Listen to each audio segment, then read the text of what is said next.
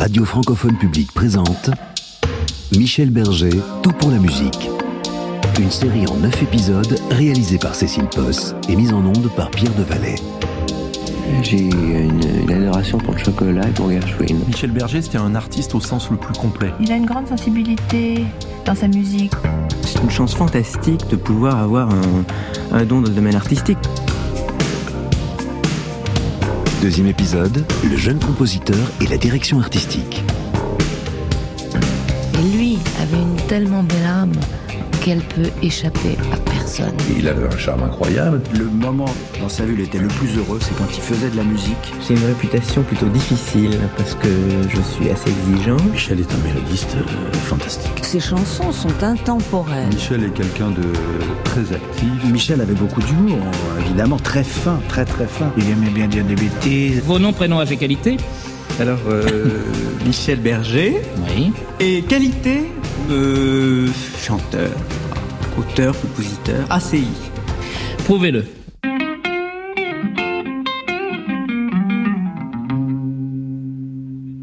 Hey hey Mathusalem, tu te croyais le plus vieux.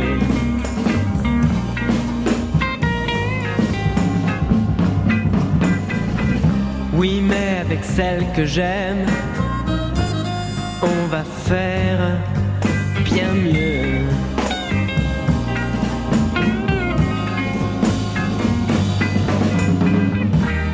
Bien après le temps de ta vie, notre amour sera tout aussi vivant qu'aujourd'hui. Tu n'étais qu'un prétentieux et notre amour sera bien plus vieux.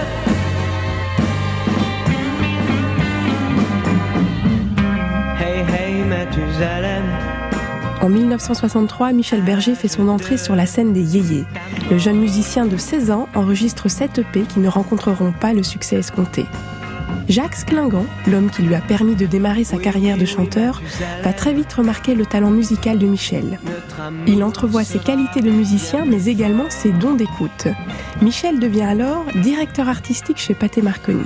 Sa carrière d'interprète devra attendre encore quelques années avant de prendre son envol. Il était un peu déçu effectivement de ne pas avoir le succès qu'il attendait parce que c'est vrai qu'il s'était donné beaucoup de mal. C'est vrai aussi que ses chansons yéyé euh, se démarquaient un petit peu de quand même ce qui se faisait à l'époque, euh, qui à mon avis n'avait pas le même niveau de qualité. Patrick Et, Haas, son cousin. Euh, il faut dire qu'il n'a pas eu euh, le grand succès effectivement qu'il espérait. Il est parvenu euh, au dixième rang maximum je crois, de, euh, du hit parade de Salut les copains, qui était la référence à l'époque. Il en parlait avec tout à fait euh, honnêteté, et, euh, sans remords, sans amertume. Il recevait d'ailleurs un, grand nombre de courriers de, fans. Euh, et moi, je me souviens qu'à la Chaumine, à la maison de campagne, là, il les amenait, et donc on les dépouillait tous les deux pour et puis pour savoir s'il fallait répondre ou pas. Enfin, il répondait d'ailleurs de façon assidue à, ses fans. Voilà. Et donc ça, ça, ça l'amusait. Hein. Il en tirait aucune gloire, à vrai dire. Hein. C'était quelqu'un de modeste et qui n'était pas du tout orgueilleux, ambitieux, si peut-être pour euh, développer son, et faire connaître son talent, mais c'était pas du tout quelqu'un un but de lui-même. Alors effectivement, il a été euh, un peu déçu de ne pas rencontrer le succès, euh, alors qu'il y avait euh, des gens à l'époque, des artistes entre guillemets, qui avaient sûrement beaucoup moins de talent que lui et qui ont connu des ascensions très très rapides et des succès beaucoup plus importants que lui. Michel, très vite, il comprend que sa première carrière de chanteur yéyé, ça va pas durer, c'est pas ça qui va le porter. Yves Bigot, directeur de TV5 Monde et auteur d'une biographie sur Michel Berger. Et donc, il, euh, accepte de devenir directeur artistique chez Pathé Marconi, qui d'ailleurs a une écurie de directeurs artistiques absolument incroyable à l'époque, dont euh, Gérard Manset, notamment, et d'autres gens euh, très importants hein, dans euh, l'histoire de la musique en France. J'ai commencé à faire un peu de direction artistique, parce que au moment du yéyé, justement, il voulait absolument que des jeunes fassent de la production. Alors j'ai commencé à à essayer de produire un petit peu des gens qui étaient déjà que j'avais pas trouvé, qui étaient déjà des gens confirmés, mais euh, avec qui je réalisais des séances. on va repérer qu'il est Mathias Goudot, réalisateur de documentaires. Un énorme musicien, énorme au sens euh, perfectionniste, au sens euh, grand mélodiste. Déjà, en tout cas, le Jacques Klingant a une oreille, en tout cas, et un nez qui se dit, ce gars-là, il a tout ce qu'il faut pour être un directeur artistique. Passionné des États-Unis, Michel Berger aussi, et du son qu'il rêvera toute sa vie de faire venir, du son américain qu'il rêvera d'intégrer dans la musique française, qui réussira en partie. Bref, et il va donc du coup euh, découvrir des groupes, découvrir des chanteuses, des chanteurs, dont Bourville pour qui il écrira, parce que parfois il écrira aussi, ou composera, euh, et pas seulement en tant que directeur artistique. Et il va se mettre à écrire Yves Bigot. et à réaliser des euh, enregistrements et à signer des artistes. Voilà, chez Pathé Marconi. Il va d'ailleurs connaître euh, quelques succès, hein, avec euh, Quand on est malheureux, par exemple, qui en réalité est son premier gros succès d'auteur-compositeur. Par la suite, il y aura Adieu Joli Candy hein, pour euh, Jean-François Michael. Quand on est malheureux, quand on est malheureux,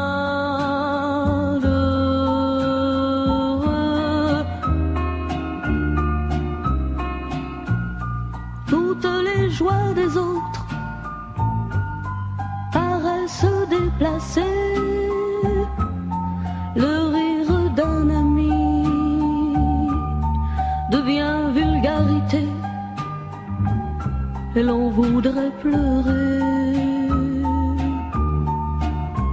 Alors, euh, sa maman lui, euh, l'a beaucoup soutenu dans ses tout débuts de directeur artistique. Patrick Et, Haas, euh, son cousin. C'est vrai qu'elle se posait un peu des questions pour savoir s'il avait du talent, comment il se débrouillait. Elle est allée plusieurs fois au studio d'enregistrement pour voir ce qui se passait et aussi lui apporter son goûter parce que elle s'occupait beaucoup de lui. Elle voulait vraiment qu'il ait tout le confort, tout le bien-être qu'il faut. Et elle était un peu mère poule aussi, hein, euh, et euh, très attendrie aussi par euh, son fils qui prenait son envol. Et elle, elle le couvait, c'est ce qu'on peut dire. Sa maman a été mère poule, mais dans le bon sens du terme, c'est-à-dire que elle faisait ce qu'il faut pour lui donner des facilités, mais sans pour autant vouloir tout contrôler. Et elle lui laissait vraiment le champ libre sur le plan artistique, hein, j'entends. euh, mais effectivement, elle voulait voir dans quel milieu il évoluait, parce que c'était quand même assez nouveau euh, pour la famille euh, d'avoir quelqu'un qui était un artiste qui passait à la radio et qui côtoyait d'autres vedettes. Alors Michel a évidemment composé pour lui avec un succès relatif euh, du temps de l'époque yéyé et puis euh, il a composé aussi pour d'autres artistes. Alors on sait qu'il a composé pour Françoise Hardy etc etc Euh, ce qu'on sait moins c'est qu'il a écrit aussi pour un groupe de jazz des années 60 qui s'appelait les haricots rouges. Et ça s'appelait j'aime les robes au-dessus des genoux. Et il a écrit une chanson pour Bourville les girafes. Les girafes au long cou se promènent dans l'été brûlant, l'été brûlant, si lentement.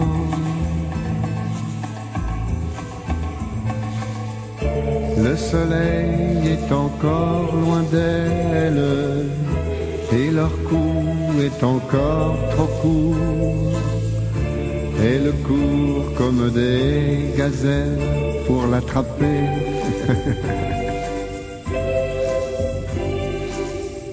Les girafes au long cou se promènent dans l'été brûlant, l'été brûlant, si lentement.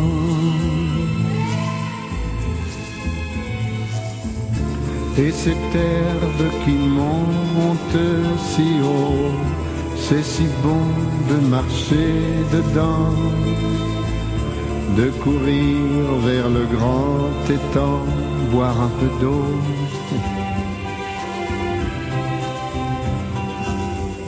Les girafes au long cou se promènent dans l'été brûlant, l'été brûlant si lentement. Le jeune directeur artistique qu'est Michel Berger va aussi composer pour plusieurs artistes.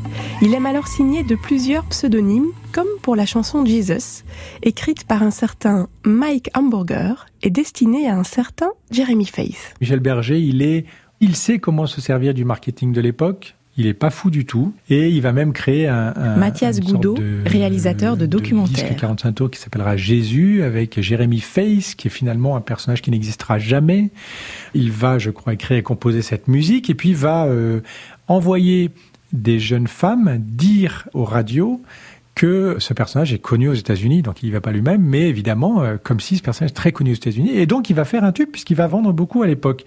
Donc on est déjà dans l'intelligence de comment se servir des médias, comment se servir des radios, et même pour certaines autres chansons, il est clair qu'il fera appeler des gens, mais comme un bon euh, scénarien d'anti-artistique, bien au contraire, faut passer la, barrière des médias, il fera appeler des euh, collègues, copains, etc., les radios, pour qu'elles se disent, dis donc, il y a beaucoup de demandes sur ce chanteur-là, il faut qu'on continue à le, à le produire.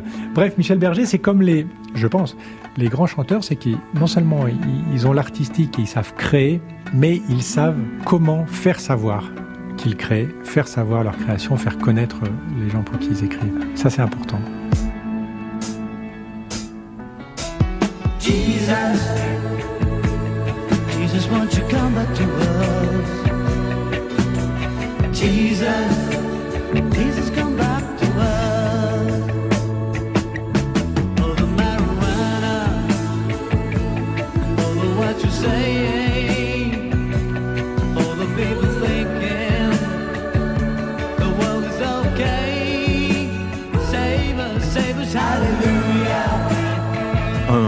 succès faramineux pour Jeremy Faith qui était un musicien autrichien qui euh, jouait dans le métro à Paris et pour lequel il a écrit Jesus, qui a été euh, un tube gospel typique de, de l'époque au Happy Day, euh, et, etc., hein, où le, le, gospel était très populaire. Yves Bigot.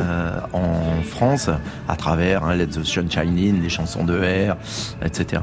Et, dont Michel avait fait d'ailleurs un, espèce de faux coup, puisqu'il avait envoyé des hôtesses de l'air dans les radios faire croire que c'était un morceau qui était numéro un aux États-Unis, etc., alors que ça avait été entièrement fabriqué à Paris, euh, etc. Mais il aimait bien faire ce genre de truc. C'était, voilà, Michel, c'était un génie du marketing hein, aussi. Je veux dire, il pensait, c'était un esprit global. C'est-à-dire, c'était pas seulement un musicien, pas seulement quelqu'un qui écrivait des chansons pas seulement un producteur et un directeur artistique, c'était vraiment quelqu'un, ou c'était un producteur à l'américaine, c'est-à-dire quelqu'un qui avait une vision globale de son métier. Il pensait les visuels, il pensait la scénographie, il pensait plus tard les clips, les spectacles, mais la promotion, le marketing, il pensait à, tout ça. C'est ça qui fait que c'est d'ailleurs quelqu'un d'aussi atypique et aussi euh, fascinant et intéressant. Michel, il pensait qu'il n'y avait aucun problème de la planète qu'il ne pouvait pas résoudre, hein, ou en tous les cas auquel il ne pouvait pas euh, s'attaquer. Et il disait toujours, hein, il faut penser grand, il faut penser plus grand, il faut penser plus grand. Parallèlement à ses activités artistiques naissantes, Michel Berger termine une maîtrise de philosophie à Nanterre. Le sujet de sa thèse Esthétique de la pop musique. J'avais un voisin, quand j'ai passé le baccalauréat, qui était un passionné de philosophie, et qui m'a dit, moi je vais faire des études de philosophie, et comme je voulais continuer mes études et ne pas partir au service militaire, j'ai continué à faire des études en philosophie pendant 5-6 ans, jusqu'à la maîtrise. Et euh, ça m'a un tout petit peu apporté. Vous savez, c'est les études qui sont les études littéraires sont les études qui donnent beaucoup de temps. Euh, où on peut faire des tas d'autres choses. Et moi, je commençais à écrire des chansons. J'avais fait une chanson pour Bourville, j'avais fait des chansons pour deux, trois personnes. Je, commençais vraiment à faire de, de la musique. J'étais passionné par ça. Et euh, ça m'amenait un petit, une petite occupation sérieuse d'études, comme ça, la philosophie. Elle me sert un tout petit peu, elle me sert peut-être à vous parler en ce moment, peut-être plus facilement que si j'avais jamais parlé à quelqu'un d'autre pendant, pendant cinq minutes de suite. Une espèce de petite maîtrise comme ça de, des idées.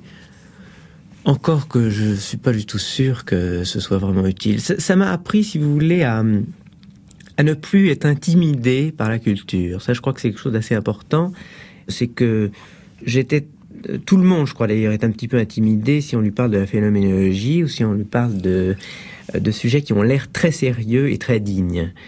Et euh, par exemple, dans le domaine de la musique, on est très intimidé par la musique classique et on n'oserait jamais critiquer une symphonie de Malheur ou euh, ou un opéra de Wagner. Et ça, je crois qu'on apprend en lisant beaucoup de livres et en se donnant énormément de mal sur, un sujet comme je l'ai fait par obligation pour les examens de philosophie, on apprend que finalement Tintin et Husserl euh, ou Freud, c'est pareil. C'est des gens qui essayent d'exprimer des idées ou des, ou des, petites, euh, des, petites émotions, ou d'amuser les gens.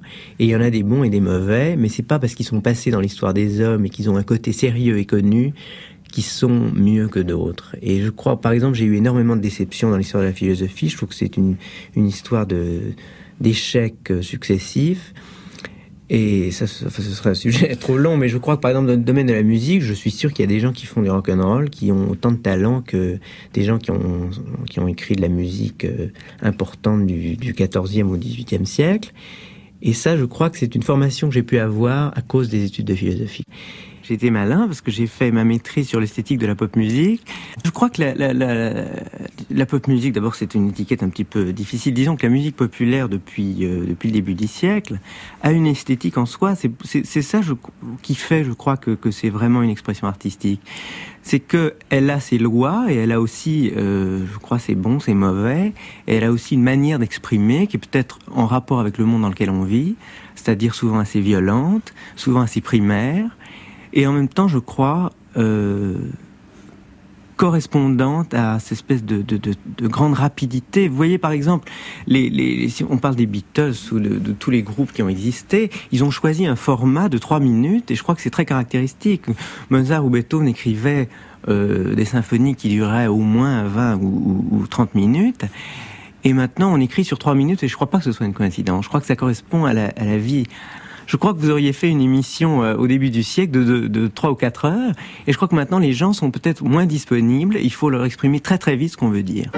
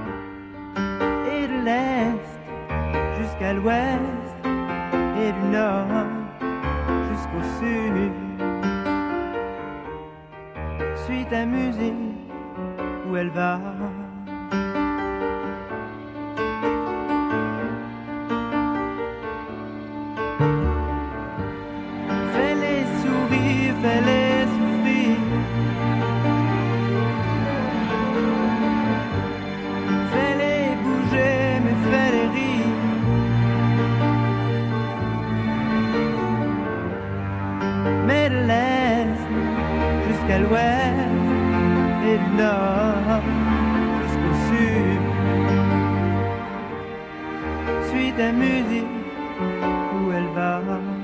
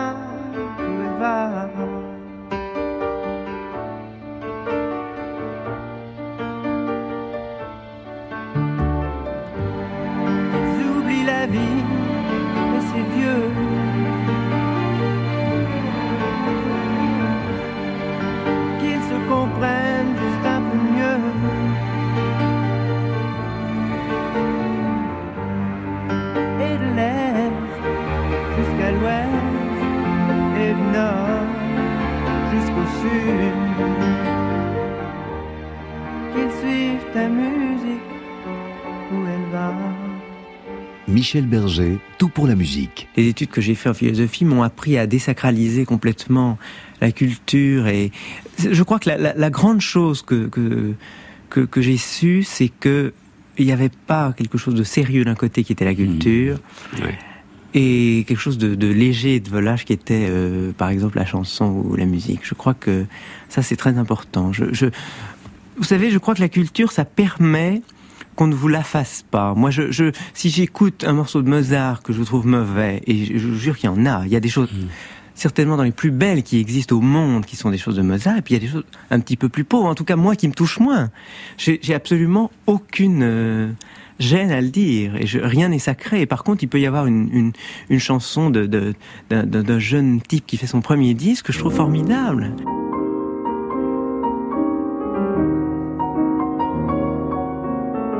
En 1970, Michel Berger s'envole pour les États-Unis. Il y rencontre Ray Charles ainsi qu'Ira Gershwin, le frère de George Gershwin. Michel voue une admiration sans borne à ces deux musiciens que sont Ray Charles et George Gershwin, qui auront d'ailleurs une influence considérable dans sa musique et dans sa manière d'aborder la musique. Vous avez, paraît-il, rencontré aux États-Unis Ira Gershwin et Ray Charles. Ira Gershwin, c'était vous qui vouliez le rencontrer ou ça s'est fait par hasard? C'est par un ami comme par un, un clarinettiste qui s'appelle Benny Goodman. Oui. Et euh, Ira Gershwin, c'est le frère, parce qu'on croit toujours que c'est sa Bien femme. sûr. Parce que c'est un nom de... c'est le frère. Il y a, de George oui, la femme de Gershwin. Et c'est lui qui écrivait les livrets. Voilà, c'est lui qui a écrit pour comédies c'est-. Voilà. Ça. Mais c'est un monsieur considéré comme très très important aux États-Unis, qui vit dans une maison euh, immense à Beverly Hills et qu'on vient consulter comme vraiment un grand auteur américain, comme il peut y avoir les grands écrivains. Et ça, je crois que c'est pas encore arrivé en France, ce genre de choses. Que, euh, là, je suis, en- je suis pas en train de vendre la salade, mais qu'un type qui écrive des chansons puisse être considéré comme quelqu'un d'important dans la culture de son pays, ça, je crois que c'est pas encore un truc qui est venu ici.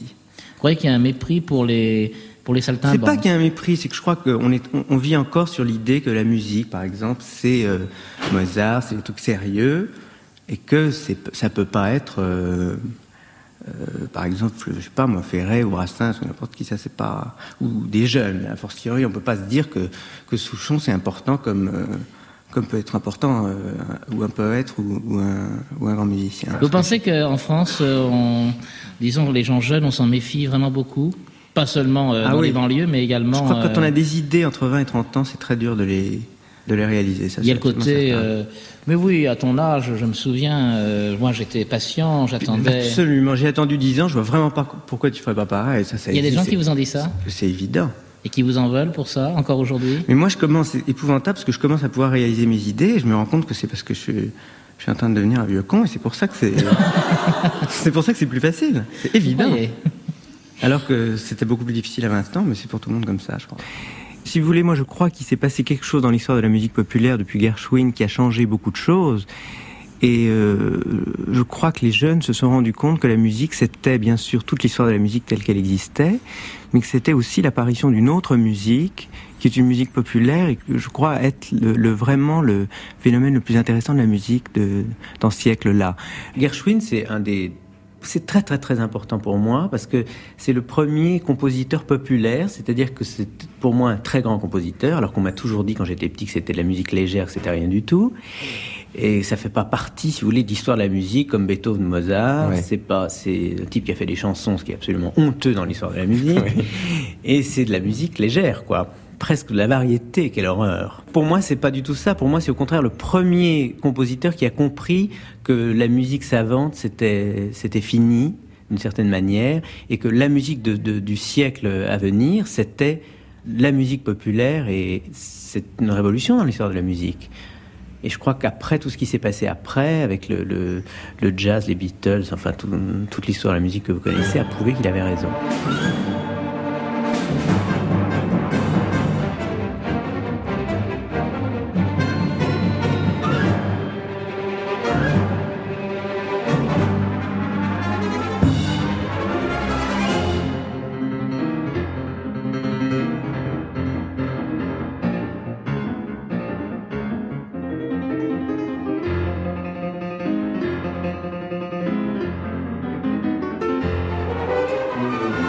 Gershwin, c'est quelqu'un qui avait donc Serge Perratonnerre, son des claviériste. références classiques, mais qui a, qui a mélangé le jazz, le classique, qui a été extrêmement décrié de son vivant, hein, parce qu'on a sacrilège pour les classiques. Pour les jazzmen, c'était pas du vrai jazz, mais il a, il a popularisé à la fois le classique, le jazz.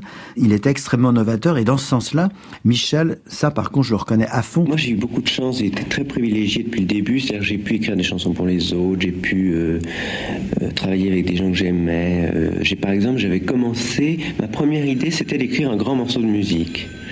Et c'était un, morceau pour piano et orchestre, euh, une grande formation et un groupe de rock, parce que je trouvais que c'était intéressant de les mettre ensemble.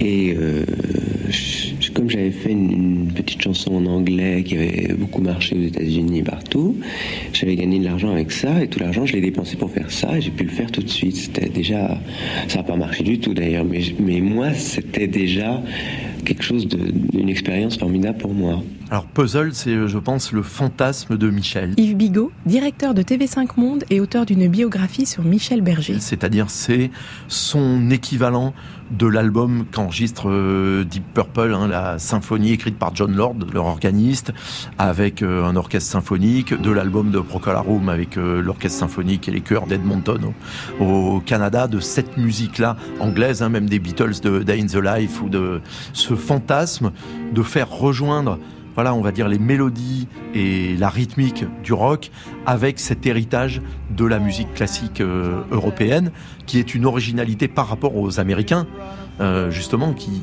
eux sont beaucoup plus loin et dont l'apport est plutôt ce jazz orchestré à la euh, Gershwin, à la West Side Story, etc. Et son fantasme, c'est d'arriver à mélanger cette espèce de néoclassique américain à connotation jazz l'héritage du classique de la Mittel Europa, hein, assez germanique, et puis du, voilà du rock des Beatles et de la et de ce qu'on appelait à l'époque la pop musique euh, anglaise, euh, voilà à, inspiration symphonique comme ça, qui était Pink Floyd, Deep Purple, euh, Procol Harum, King Crimson, plus tard Genesis, etc. Et alors Puzzle, Michel pense qui va être accueilli euh, de la même façon que l'ont été euh, ces groupes euh, quand ils ont fait ça en Angleterre, quand Pink Floyd fait l'album Atom Heart Mother, par exemple, avec un grand orchestre, avec des cuivres, avec des chœurs, etc. Et patatras, son rêve s'écroule parce que Puzzle, on va peu en parler, on va très très peu en diffuser la musique sur les antennes des, des, radios et on va très très peu le jouer. Ça a été joué une fois au festival de Spa et Franca, sa sœur, l'a fait jouer pour lui. Elle avait gagné un peu d'argent euh, avec euh, des, succès qu'elle avait eu, je crois, dans la pub. Et donc pour je crois que c'était un anniversaire de Michel, elle lui a offert chez Maxims que euh, un orchestre joue un mouvement de puzzle pour l'accueillir. Et donc il y a eu une représentation et quelques, on va dire, public de puzzle, alors que Michel s'attendait à être salué comme un néo-compositeur classique, peut-être comme le nouveau Pierre-Henri, hein, pour se mettre dans un héritage euh, français de musique européenne et puis novatrice, etc.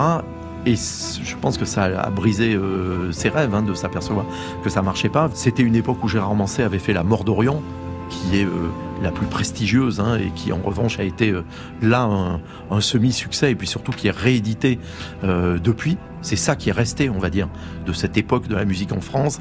Il y avait William Scheller qui avait écrit une messe, Lux Aeterné, aussi, pareil, un bide euh, absolu. Vangelis qui avait écrit la musique du film Sex Power, qui était aussi dans cette vogue, on va dire comme ça, de, de recherche, de fusion avec le classique et de musique symphonisante, qui était un truc qui s'exprimait beaucoup, beaucoup en France à cette époque et qui malheureusement n'a été un succès pour personne parce que même La Mort d'Orient, qui est l'œuvre qui est restée de ça, je veux dire, ça a été beaucoup joué, euh, notamment à France Inter et à Europe 1 euh, à l'époque, mais je veux dire, ça n'a pas été du tout un succès de vente comme on peut rajouter dans ce périmètre l'histoire de Mélodie Nelson de Serge Gainsbourg, qui était euh, enregistré à Londres, mais très orchestré, mais qui aussi a été un des plus gros bids à l'époque, alors qu'aujourd'hui c'est considéré comme un très grand classique. Mais à l'époque, Serge, ça a été un tel bid qu'il a failli se faire virer de sa maison de disques, tellement il en a peu euh, vendu. Il hein. faut bien se replacer dans les difficultés qui étaient celles des gens qui faisaient de la musique en France à cette époque-là. Cette composition c'est quelque chose qui montre le lien entre la plus classique des musiques et la musique euh, pop, la musique rock, la musique, le jazz Jean euh, Burger, même. Son père. il a, euh, vous allez le voir, comment ça commence comme de la musique classique et peu à peu, on voit naître la musique qu'il a à l'heure actuelle choisie. Avec Puzzle, effectivement, Michel Berger fait vraiment une, une fusion de différentes musiques. Mathias Goudot, réalisateur de documentaires. Il veut inventer quelque chose de nouveau. D'ailleurs, comme il le fera avec Starmania, ça sera aussi quelque chose de nouveau, très différent de Puzzle. Mais Puzzle, c'est les racines de Starmania. C'est ce qui a sous terre avant que ça puisse émerger grâce à Luc Plamondon et le génie de Michel Berger, hein, le génie créatif. Mais Michel Berger, il a envie d'une musique intelligente. Alors certes qu'il soit écouté par tout le monde, mais je dirais presque même d'une musique intellectuelle. C'est-à-dire qu'il y a un côté, il y a sa mère, grande concertiste, il y a effectivement pourquoi les États-Unis, cette influence et ce qu'il va rechercher aux États-Unis, c'est toutes les racines et c'est une vérité dans la musique. Et c'est voilà. Donc là, Puzzle, on est un peu dans la recherche euh, vraiment de la musique ultra moderne, voire expérimentale. Donc c'est cette fusion. On peut pas s'empêcher quand on voit cet album et même la démarche globale de Michel Berger de penser à son père, de penser à même sa mère qui était une grande concertiste, les deux en même temps. Et on sait que tout enfant a peut-être inconsciemment la volonté d'arriver au niveau de ses, parents, en tout cas de faire mieux ou de faire autant. Et son père est un grand professeur reconnu. Et on sait que la musique, c'est de la chansonnette, c'est de la variétoche. Je le dis exprès. En tout cas, ça n'est pas reconnu par cette famille-là. Annette, sa mère, était une grande pianiste. Donc, lui, euh, l'enfant de la balle qui fait de la variété, il y a un moment, je ferai mieux que de la variété.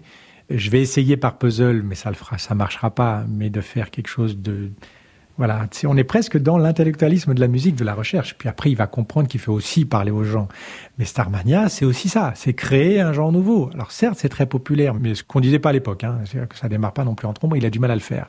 Ce que dit extrêmement bien euh, Bernard de Bosson, sans qui je pense Starmania n'aurait pas existé. Mais il a cette volonté-là, en tout cas, de faire plus. La chansonnette, oui, ça l'amuse parce que c'est un grand créateur, donc il n'arrête pas de créer des chansons, ça. Mais voilà, Michel Berger, c'est un chercheur dans la musique, c'est sûr. On est plus dans, dans du baroque. On est baroque presque ROCK.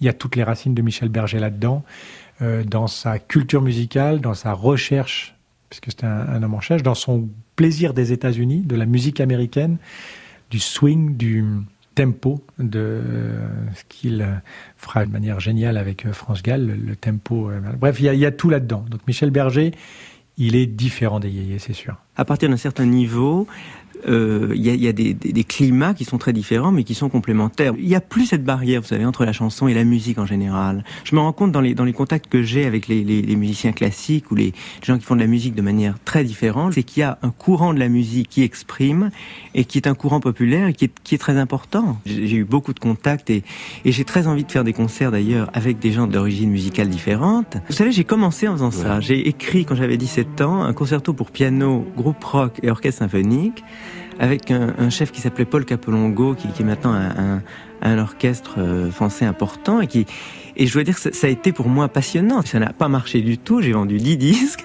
mais c'était mon premier contact avec la musique. Et ce concerto pour piano, j'aimerais beaucoup maintenant le rejouer ou le refaire.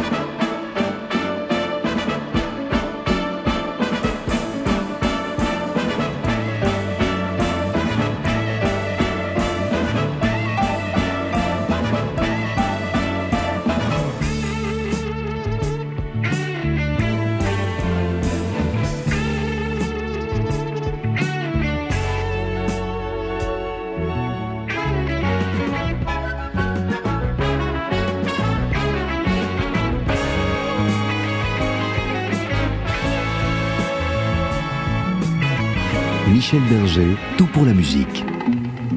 Quelques années plus tôt, en 1966, le 30 novembre, un groupe de musiciens vient auditionner à Pathé Marconi devant Michel Berger et Claude Michel Schoenberg.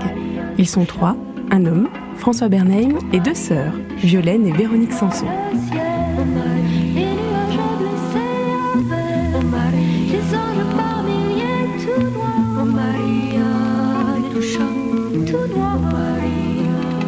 Le groupe des Roches-Martin. D'abord le nom, c'est complètement improbable. Hein. François Bernel. Comment ça se passe? Je veux dire, c'est simple. Moi, j'ai 16 ans quand je vais en vacances en Espagne, encore avec mes parents, dans un petit bled espagnol qui s'appelle Caldetas. Et euh, sur la plage, il y a deux jeunes filles blondes très belles. Alors, c'est dragouille, évidemment, obligé. L'une s'appelle Violaine, elle est blonde, et l'autre s'appelle Véronique, elle est blonde. Violaine a 16 ans et Véronique en a 13. Elle s'appelle Violaine et Véronique Sanson, me disent-elles. Sanson, d'accord. Et vous habitez où? Eh bien voilà, on est en vacances là, le grand hôtel très blanc, là, extrêmement luxueux. Alors moi, je, je cachais où j'étais parce que j'avais pas du tout la même condition euh, sociale à ce moment-là. Mes parents m'ont dans une pauvre pension euh, et qui était située de l'autre côté de la voie ferrée. Bon, etc. Enfin, le principal, c'était la plage. Et puis finalement, bon, voilà, évidemment, on se parle musique assez vite. Il y a un piano à l'hôtel Colonne, parce que c'est l'hôtel Colonne. On croise les parents. Bonjour madame, bonjour monsieur, Colette Sanson, René Sanson. Et puis moi, évidemment, je joue euh, de la guitare un peu, euh, ça gratouille. J'ai déjà fait deux, trois petites chansons à 16 ans. Et puis, bon, comme on se voit, ben, on chante. Et quand on rentre à Paris, on reste en contact et on met au point à trois voix, les, les trois ou quatre chansons que j'ai faites à ce moment-là. Parce qu'en plus, ça galvanise quand même. Ça chante très bien. Violaine, elle chante très bien. Et Véro aussi. Donc, les influences de l'époque, évidemment, c'est Peter, Paul and Mary, les Mamas and Papas, enfin tous ces groupes un peu californiens, même beaucoup, qui nous, nous fascinent. C'est le début des Beatles aussi. Donc, c'est très fascinant. Et puis, euh, on met des choses au point, comme ça, et ça devient pas mal. Euh, René Sanson, qui est à cette époque-là euh, député du 13e arrondissement de Paris, nous demande de chanter 4-5 chansons au Gala des Vieux du annuel. Du tout. Mais en fait, c'est sympathique. Et on fait ça à la mairie de Paris. Et c'est la première fois qu'on va sur scène. C'est totalement épouvantable. J'ai donné des coups de pied à Véro pour qu'elle me suive. Parce que je suis un peu le leader, le mec là-dedans, forcément. Euh, Violaine, elle suit, quoi qu'il arrive, on dirait qu'elle est pas là d'ailleurs. C'est tellement elle sent, euh, tellement on est pour pelle de trouille. Ça se passe très bien, etc.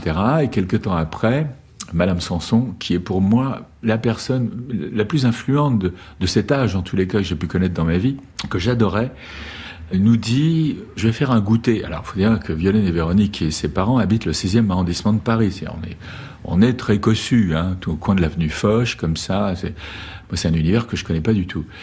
Et on me dit, je vais inviter quelques personnes, quelques jeunes personnes à goûter.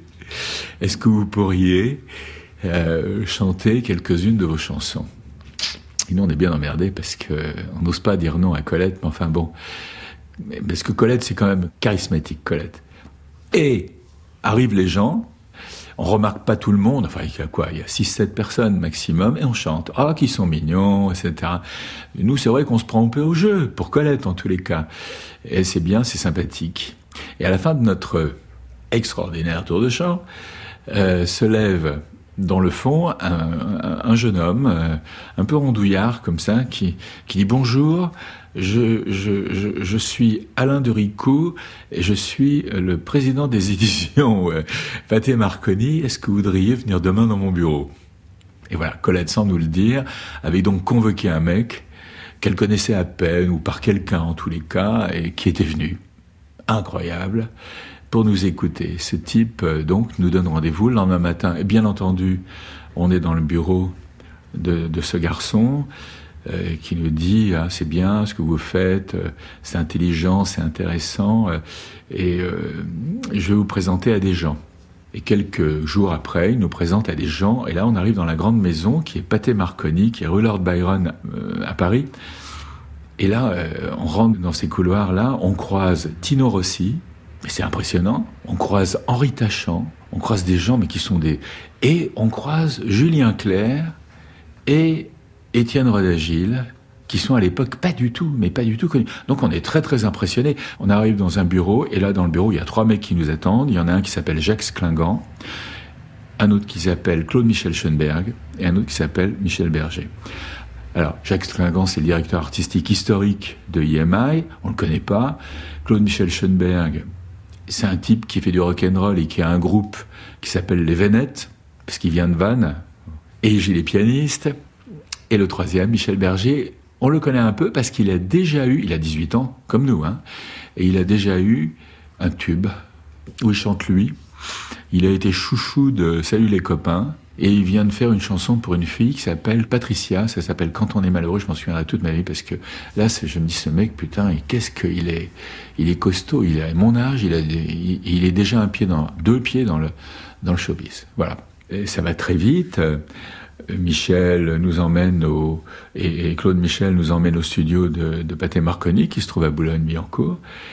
Et là, alors on croise encore des gens improbables, on croise Beko, Gilbert Beko. On est tétanisé, on est contre les murs là. Tellement euh, on se sent tout d'un coup très important. Parfois on est pétrifié d'angoisse quand même. Et on nous met dans un studio pendant un certain nombre d'heures. Allez-y. Bon, voilà. Alors évidemment on fait notre ce qu'on fait. Il y a une dizaine de chansons à ce moment-là. Notre qui ne dit plus depuis longtemps son âge fait croire à tous les gens du voisinage qu'elle va n'avoir que 58 ans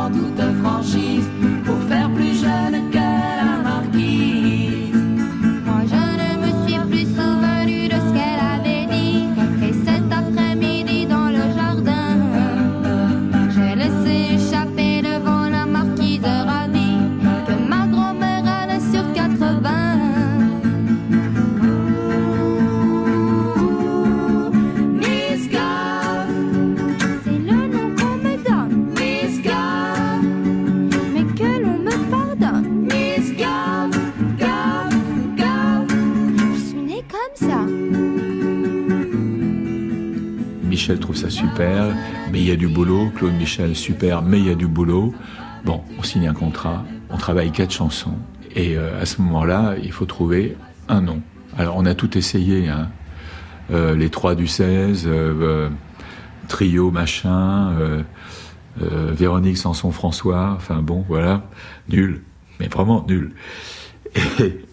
Au bout de, de 24 heures, alors que vraiment là, les gens de l'imprimerie nous tannent, qu'est-ce que vous foutez, etc. Il faut vite que ça parte, comme si euh, le monde nous attendait. Finalement, on ouvre un annuaire, chacun de nous ferme les yeux, on pointe un doigt sur l'annuaire, on tombe sur Roche et Martin. Voilà, c'est fait. Roche Martin, pourquoi Roche Martin? Pour ça, c'est tout. Et c'est comme ça. Voilà. Puis nous, on faisait des chansons comme ça avec François Bernam, Violaine, ma sœur. Véronique Sanson. Et un jour, on, on- on a rencontré quelqu'un qui s'appelle Alain de Ricou et qui travaillait chez Pathé Marconi et qui nous a écoutés.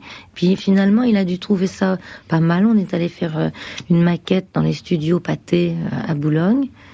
Et puis, donc, il nous a fait rencontrer euh, Michel et Claude Michel qui nous ont dit est-ce que vous voudriez faire un 45 tours? Alors évidemment, nous, on sautait au plafond, on grimpait au rideau et, et on broutait la moquette quand même.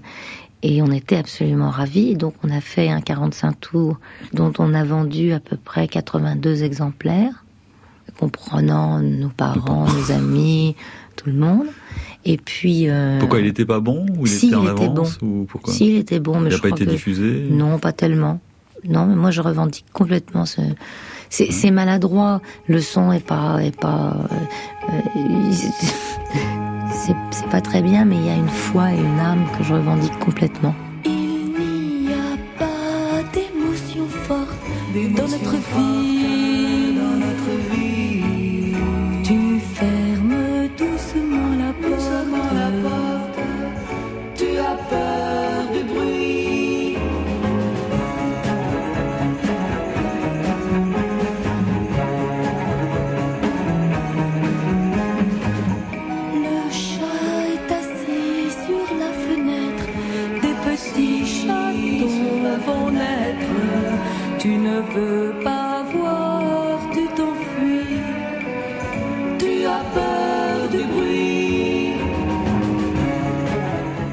Pour lui, il y a deux ans avant, Grégoire Collard, son agent. on l'avait remarqué lui, non pas ses copains. Lui, il remarque surtout donc cette Véronique Sanson. Et euh, du coup, ça emporte son enthousiasme et celui de son collègue euh, Claude-Michel Schoenberg. Ils disent, bon, bah écoutez, on- oui, on peut essayer de faire un disque et tout ça. Donc les autres sont très contents. Et là, euh, il se revoit avec les Roche-Martin, puis il parle à cette Véronique Sanson, il dit, mais on se connaît et tout ça. Et là, il connaît vraiment, que quand ils étaient enfants, vraiment enfants, les grands-parents de l'un et de l'autre recevaient pour dégoûter leurs petits-enfants et leurs copains, leurs copines. Donc Michel était allé chez la grand-mère de Véronique Sanson et Véronique Sanson chez la grand-mère de Michel. Enfin voilà. des réunions de famille. Et leurs parents aussi se connaissaient, les Sanson et les Burger. Et a démarré l'histoire Véronique Sanson, Michel Berger, professionnel d'abord. Alors, les rapports avec Michel Berger, si au départ, ils François sont extrêmement euh, respectueux l'un de l'autre, je parle d'hommes là, entre hommes, après, ça se gâte un petit peu parce que, évidemment, son objectif, c'est clair, c'est Véro, c'est pas moi, ni Violaine, parce que Violaine et moi, à cette époque-là, nous avons une aventure ensemble et euh, on est d'ailleurs très bien. Mais enfin, Véro, elle fait ce qu'elle veut de sa vie et puis euh, voilà, Ben, elle a toujours fait ce qu'elle veut de sa vie d'ailleurs. Et elle tombe donc amoureuse de Michel et les voilà partis pour quelque chose qui n'a plus rien à voir avec ce groupe qui explose, évidemment. C'est le moment, un moment important. Je sais bien ce qui m'attend au coin de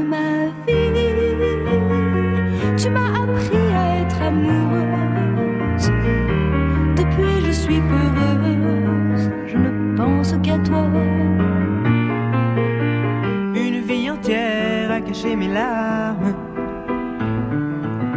Tu gagnes et je perds, je dépose les armes.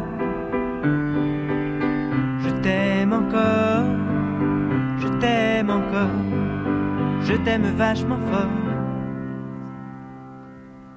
Tu fermes les yeux, c'est ton cauchemar. Je me réveille, je t'entends qui part. Je t'aime encore, je t'aime encore, je t'aime vachement fort.